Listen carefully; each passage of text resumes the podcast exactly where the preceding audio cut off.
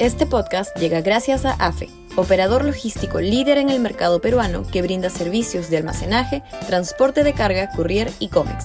Los puedes ubicar en www.afe.pe. Y también gracias a Universidad Católica, número 1 en Perú y 12 en Latinoamérica, según el ranking mundial QS 2023. Lecturas políticas del 2 de octubre. Sudaca, Perú. Buen periodismo.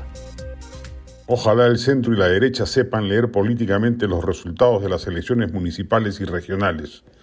En términos generales, el país se ha moderado respecto del voto del 2021 en la segunda vuelta, aunque mantiene el mismo esquema de la primera vuelta, ojo, con algo menos de radicalismo, por lo menos hasta ahora que faltan aún varias segundas vueltas regionales que hace algunos años.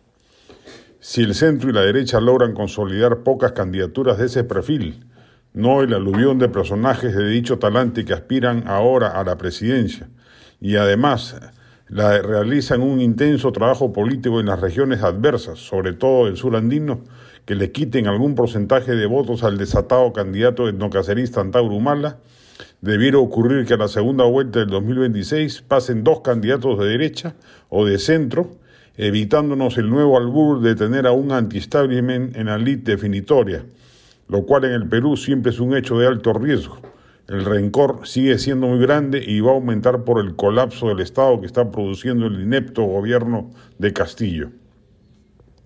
Sería formidable que lo que ha sucedido en estas elecciones del 2 de octubre sea resultado de un aprendizaje político del ciudadano elector, que haya visto con disgusto la performance de la izquierda en el gobierno, la ineptitud, la corrupción, la banalidad política, la incapacidad gerencial, la inmadurez, en menos de un año se partieron en cinco, el desastre en suma de una opción que en el Perú ha involucionado en las últimas décadas, en lugar de moderar, madurar y procesar un respeto a la economía de mercado y a la democracia, y construir sobre ese basamento una propuesta institucional de cambios sociales.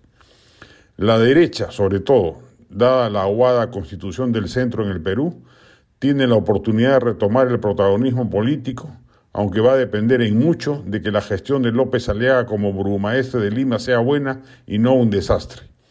Si logra cumplir con un porcentaje importante de sus promesas y él mismo no se presenta en 2026, el líder de la Renovación Popular allanará el camino para que se afiancen candidaturas derechistas más potables con menos anticuerpos. Hay que subrayar que López Aliaga ha ganado con el porcentaje de votos más bajo de la historia electoral edil de la capital. Este podcast llega gracias a AFE, operador logístico líder en el mercado peruano que brinda servicios de almacenaje, transporte de carga, courier y cómics.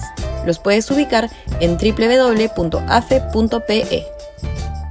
Y también gracias a Universidad Católica número 1 en Perú y 12 en Latinoamérica, según el ranking mundial QS 2023.